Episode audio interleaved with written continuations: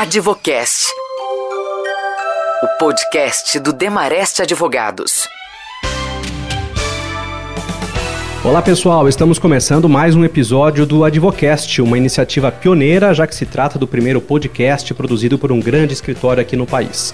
O nosso objetivo é contribuir para ampliar o debate dos principais temas do direito aqui no Brasil, sempre levando a informação de forma mais clara e objetiva, com a expertise dos profissionais do Demareste Advogados está na pauta. Após muitos anos de debates, foi aprovada recentemente a Lei Geral de Proteção de Dados Pessoais no Brasil. Essa nova lei, que ainda terá um período de transição de 18 meses antes de entrar em vigor, terá impactos nas atividades cotidianas de usuários, empresas e órgãos da administração pública. O objetivo da nova lei é conferir ou aumentar a transparência e a segurança no tratamento de dados pessoais, inclusive nos meios digitais, seja na coleta ou na utilização desses dados. Esse é o tema do nosso episódio de hoje do Advocast e aqui comigo estão a sócia Tatiana Campelo, da área de Direito Digital, Proteção de Dados e Propriedade Intelectual, e o sócio Fábio Braga, da área bancária e financeira aqui do Demarest Advogados. E eu começo perguntando para a Tatiana, é, de forma geral, para ela explicar quem fica sujeito a essa nova lei, né? E se todas as atividades realizadas aqui no Brasil estão sujeitas e as pessoas também que estão aqui no Brasil, Tatiana. Então vamos lá. A Lei de Geral de Proteção de Dados, ela visa proteger os dados dos indivíduos, ou seja, das pessoas físicas, né? Para justamente você trazer uma garantia de proteção, de liberdade, de, da imagem, das informações pessoais da própria pessoa, com base até já nos princípios que a gente tem da Constituição e outras legislações aqui no Brasil. Essa lei ela é aplicável a todo mundo que tenha o tratamento, que faça o tratamento de dados no Brasil, quando oferta produtos ou serviços aqui no Brasil, quando esse tratamento é de indivíduos localizados no território brasileiro e quando os dados são coletados aqui no território brasileiro. É sempre importante a gente entender o que é tratamento, né? Tratamento envolvem várias atividades distintas, como a coleta, como armazenamento, a classificação, a distribuição. Então, tudo isso a lei entende que é tratamento de dados. Então, as pessoas jurídicas e físicas que de alguma maneira tratam os dados das pessoas físicas aqui do Brasil e estando dentro de uma dessas condições que eu acabei de mencionar, elas então estão sujeitas a essa nova legislação que vai passar a vigorar em fevereiro de 2020. Como é que essa, essa nova lei é, vai é, afetar o sistema bancário e se o sistema bancário já é o sistema mais preparado para se adaptar a essa lei? É muito interessante notar que esse tema da proteção de dados é um tema que sempre teve presente no sistema financeiro. O exemplo disso é a própria lei de sigilo bancário que está em vigor entre nós aqui desde há muito tempo, desde 2011 e que, é, perdão, desde 2001 e que eh, já tem uma base consolidada. A, nova lei eh, de proteção geral de dados traz uma, uma novidade, eh, até certo ponto, importante para alguns segmentos específicos do, do, sistema financeiro, que é a questão do consentimento. Consentimento dado pelo titular da informação, que é a pessoa usuária ou cliente dos serviços prestados pelo sistema financeiro como um todo. Essa situação é uma situação que vai trazer para os agentes do mercado financeiro uma eh, necessidade imediata de adaptação de alguns procedimentos, de algumas rotinas, mas não posso deixar de admitir que é também um tema que já, eh, eh, de certa forma, está presente em algumas rotinas das atividades dos bancos. Então, por exemplo, a questão de dois anos, três anos mais ou menos, a gente vem, vem, vem, eh, tem visto o, o, Banco Central do Brasil, o Conselho Monetário Nacional, editando regras específicas que determinam padrões de comportamento por parte dos bancos no que diz respeito ao relacionamento com os seus clientes. Dentro desses pacotes de normas, existem normas específicas que dizem respeito à proteção de dados, que dizem respeito à proteção uh, da individualidade das operações que as pessoas uh, realizam dentro do sistema. Acaba sendo, uh, de certa forma, um incremento a, a mais, não, não, não, podemos deixar de, de, de, reconhecer, dentro de um sistema que já é por si só avançado. O, o Brasil, uh, no seu sistema financeiro, já tem padrões internacionais de proteção de dados no que diz respeito a transações bancárias que estão entre nós há bastante tempo. Se a gente pensar é, em termos de importância, quer dizer, o que, que significa para o Brasil ter uma legislação como essa, até é, pensando do ponto de vista das transações que a gente faz com, com países estrangeiros? Quer dizer, se cobrava uma lei como essa aqui no Brasil? Esse é um excelente ponto e, na verdade, o Brasil ele entrou até atrasado. Né? Vários outros países já tinham já tem a sua legislação é, de proteção de dados. O, o, Brasil, ainda mais o Brasil, na importância que o país tem, é, foi um país que entrou já bem tardiamente. E, e, essa foi justamente até uma pressão que aconteceu para que os projetos leis, eles no final fossem aceleradas a sua tramitação e a sua discussão, e a gente tivesse então a promulgação da lei é, em agosto de 2018 é, a importância do Brasil fazer parte, é, ter uma lei como essa e fazer parte de uma comunidade que respeita e protege a proteção de dados com uma legislação específica, justamente você poder ter a, a, as transações internacionais e, as, e, e o envio né, de informações internacionais é, aceitas pelos demais países. Então, é, é, importante porque comercialmente, estrategicamente, politicamente, é, o Brasil precisava estar dentro desse cenário, ele não podia estar de fora desse cenário de proteção de dados. Demareste Advogados, a informação que interessa. As maiores empresas, é, em tese, terão mais facilidade para conseguir se adaptar, é, ou não necessariamente? É, a dificuldade pode ser até igual às, às menores, médias empresas? São dificuldades diferentes, né? As grandes empresas e que têm um volume muito grande de dados, elas vão ter uma dificuldade justamente pela complexidade, pelo volume. Então, elas vão ter que se organizar de uma forma é, cuidadosa, porque elas têm uma exposição muito grande. Por outro lado, elas também vão ter mais recursos e uma, e uma preocupação muito eminente nessa organização imediata.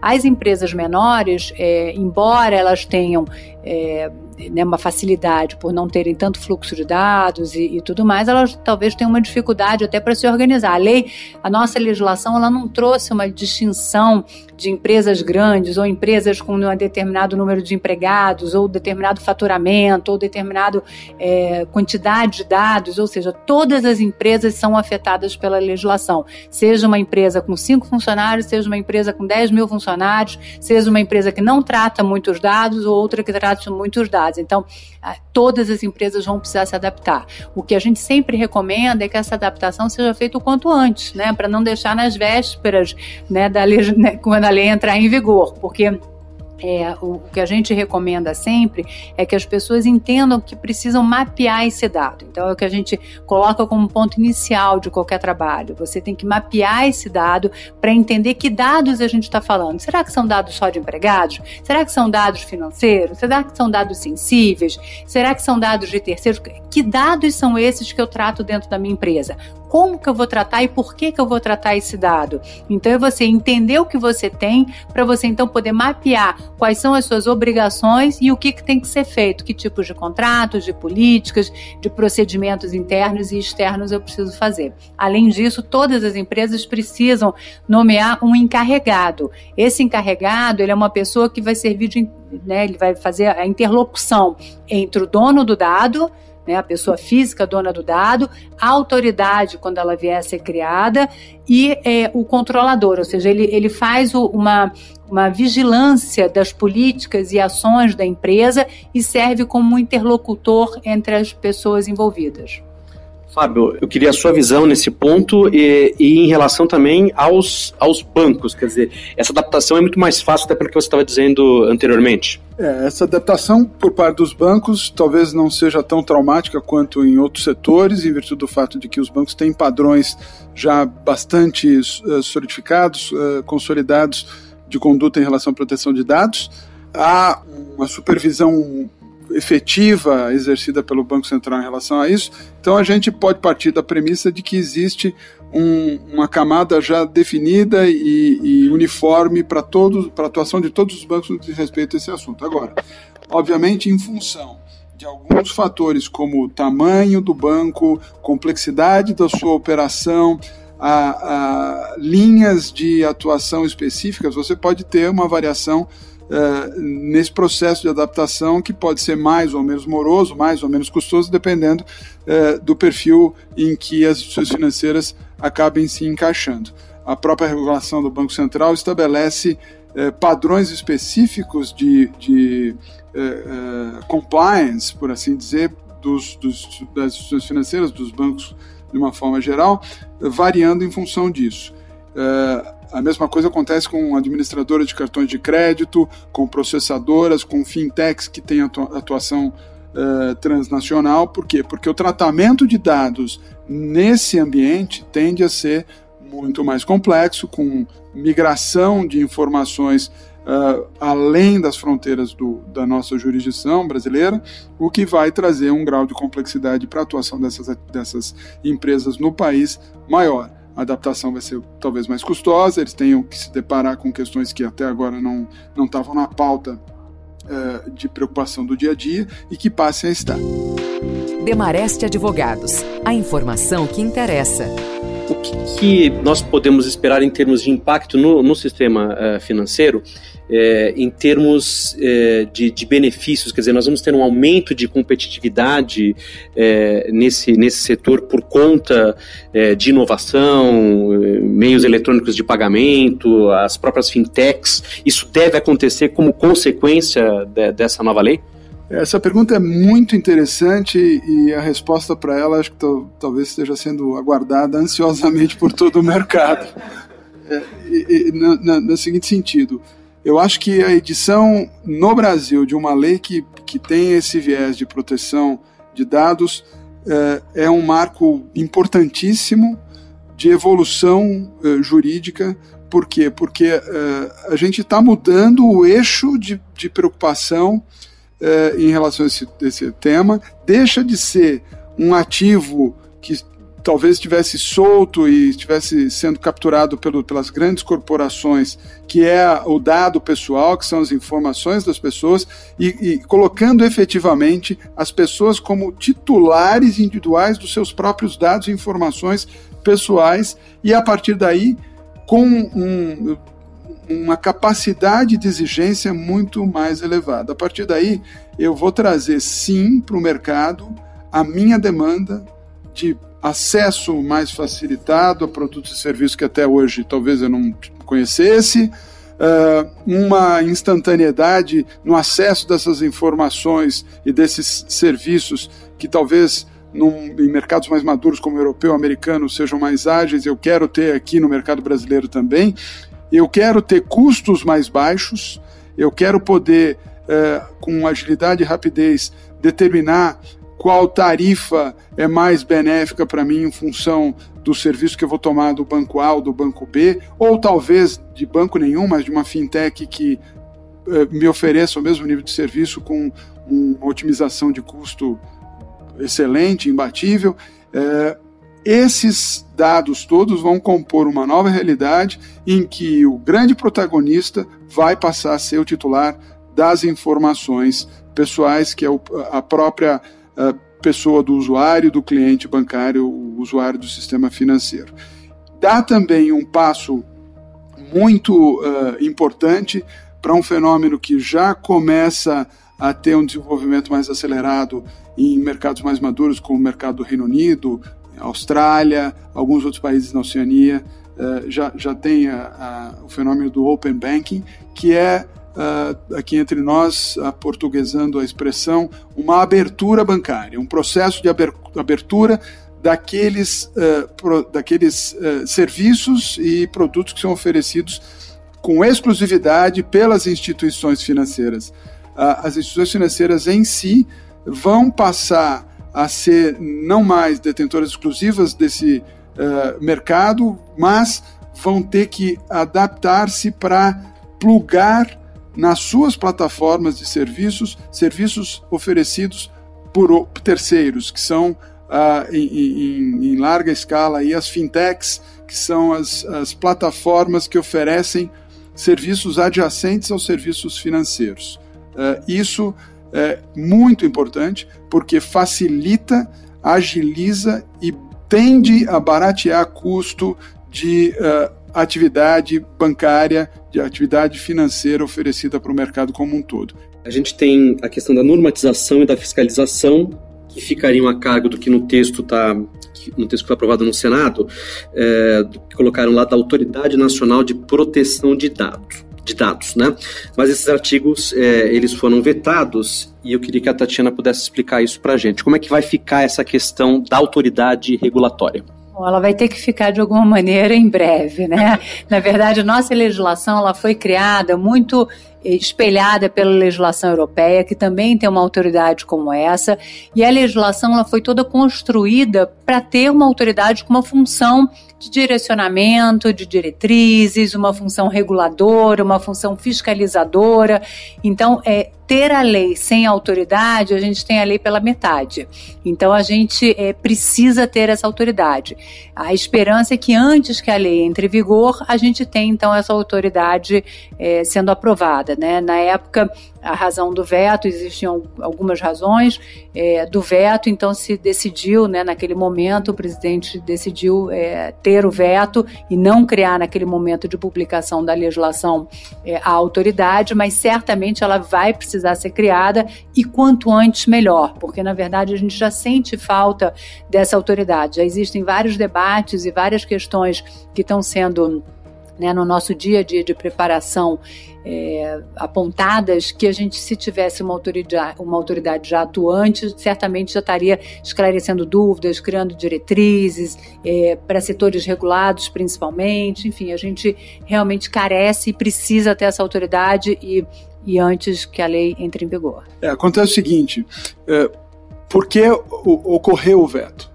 Porque é, você criou, através do projeto de lei que foi transformado em lei, uh, um, um, acréscimo uh, na estrutura administrativa do governo central, com a necessidade de instalação de uma eventual secretaria que tratasse do assunto, com contratação de pessoal, com dispêndio. Sabemos todos que estamos aí numa cruzada contra o déficit fiscal, né, de combate a esse a, a, esses gastos públicos de uma forma muito importante e isso acabou influenciando no veto. Uh, você precisaria ter uma ancoragem dessa despesa toda num orçamento específico. Como isso não, não contava com nenhuma previsão uh, de, de gastos, acabou sendo vetado. Nós precisaríamos ter e precisamos ter um projeto de lei específico que cuide desse assunto de forma específica, dizendo da onde é que vai vir a contrapartida para a despesa que vai ser incorrida, para a formação de todo esse é, é, mecanismo de instalação da Autoridade Nacional de Proteção de Dados. Advocast. Fábio, aproveitando que a gente está falando dessa questão é, financeira, eu, eu, queria até que você explicasse é, a relação é, e como é, que, como é que isso vai a, acontecer se uma é, acaba interferindo na outra, da lei do cadastro é, positivo com essa nova legislação que entra, repetindo, começa a valer em janeiro de 2020. Uh, é. Fevereiro, né? Fevereiro de 2020. Exatamente. Uh, o que acontece? Uh, hoje a gente tem uma lei é, que está em vigor desde 2011, que é a 12414, que trata especificamente do cadastro positivo. Ela uh, já efetivamente foi implantada, existe uma quantidade uh, razoável, mas em comparação a todo o mercado ainda pequena, de pessoas cadastradas positivamente uh, em todo o sistema é, mas que é, a gente pode considerar que é algo que não se desenvolveu como deveria ou como talvez alguns esperassem que se, que se desenvolvesse. Por quê? Porque você precisa que o consumidor, que o usuário do sistema, que o cliente dos bancos se voluntaria ter os seus, o seu nome e os seus dados efetivamente registrados uh, num cadastro positivo. Uh, como ainda não, não, se, não se viu um movimento intenso de divulgação dessa, de, desse mecanismo, talvez até por isso a gente tenha um baixo índice de adesão de consumidores a esse cadastro positivo que efetivamente não decolou. Olhando para a nova lei, a gente muda essa questão. Por quê? Porque a nova lei pede o consentimento uh, do usuário para uh, que as suas informações trafeguem. Uh, de certa maneira, a gente teria que mudar o discurso ou a forma de abordagem em, em relação ao tema e efetivamente promover uma, um grau de conscientização em torno da importância do cadastro positivo muito maior. Visando essa mudança, existe um projeto de lei no, no Congresso que altera a lei do cadastro positivo e torna não mais obrigatório uh, que se peça o, o consentimento ou que o consumidor voluntarie o registro. Ele efetivamente é, vai ser chamado a contribuir com a informação, mas em função do fato de que existe uma exceção na lei, que é a exceção de eh, desnecessidade de eh, consentimento do consumidor quando o tratamento da informação tiver por objetivo a proteção do crédito.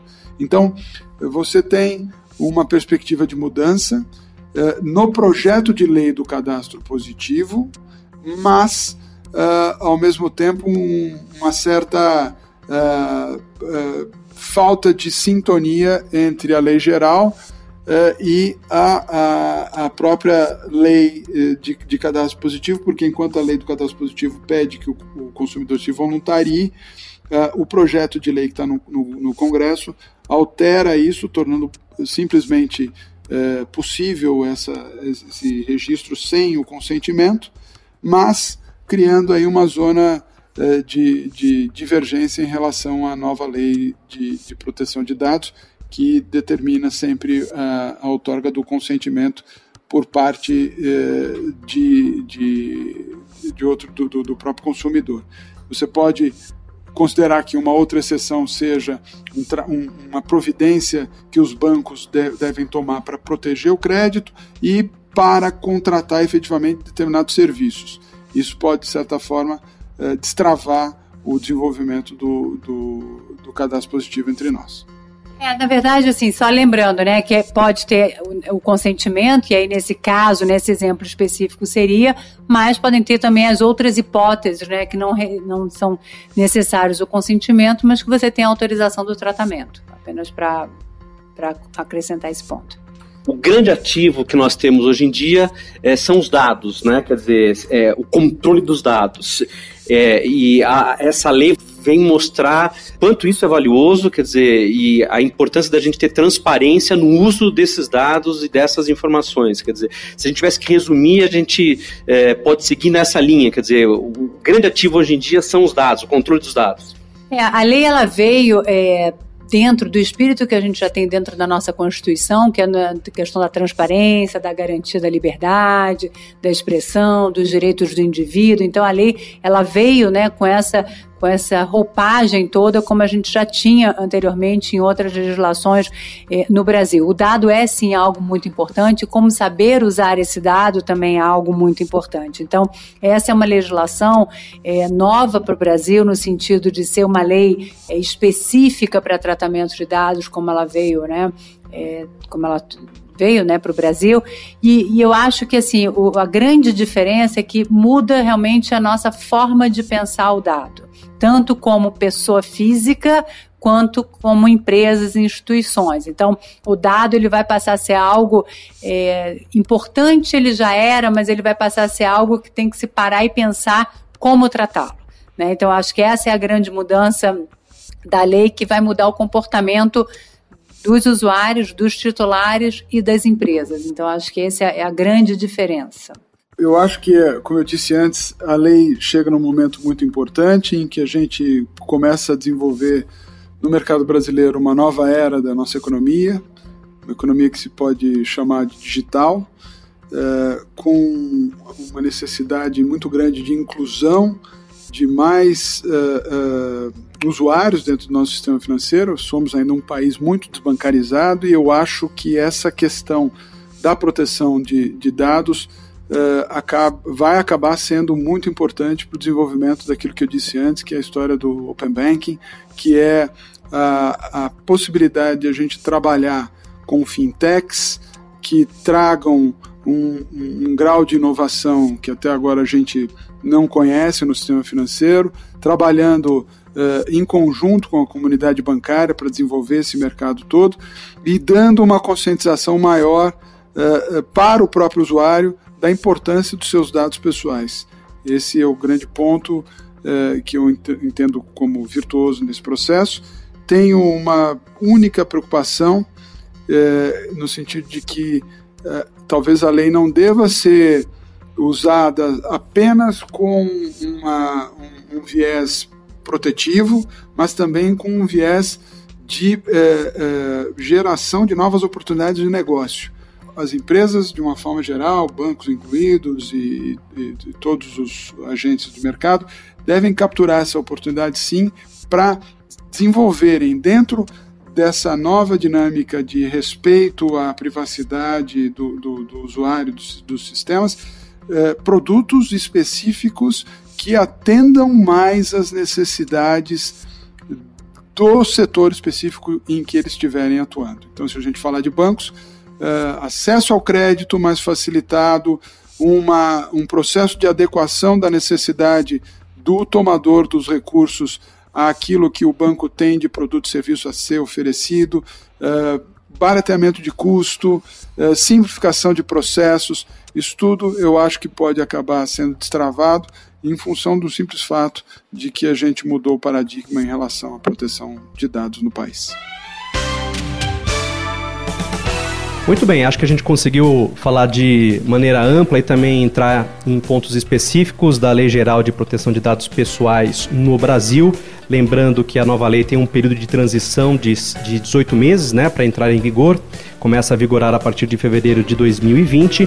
Eu agradeço a participação nesse Advocast da sócia Tatiana Campelo, da área de Direito Digital, Proteção de Dados e Propriedade Intelectual aqui do Demareste e do sócio Fábio Braga, da área bancária e financeira aqui do Demareste. Muito obrigado para você que nos acompanhou e até uma próxima edição do nosso podcast. Podcast do Demarest. Informação com quem entende.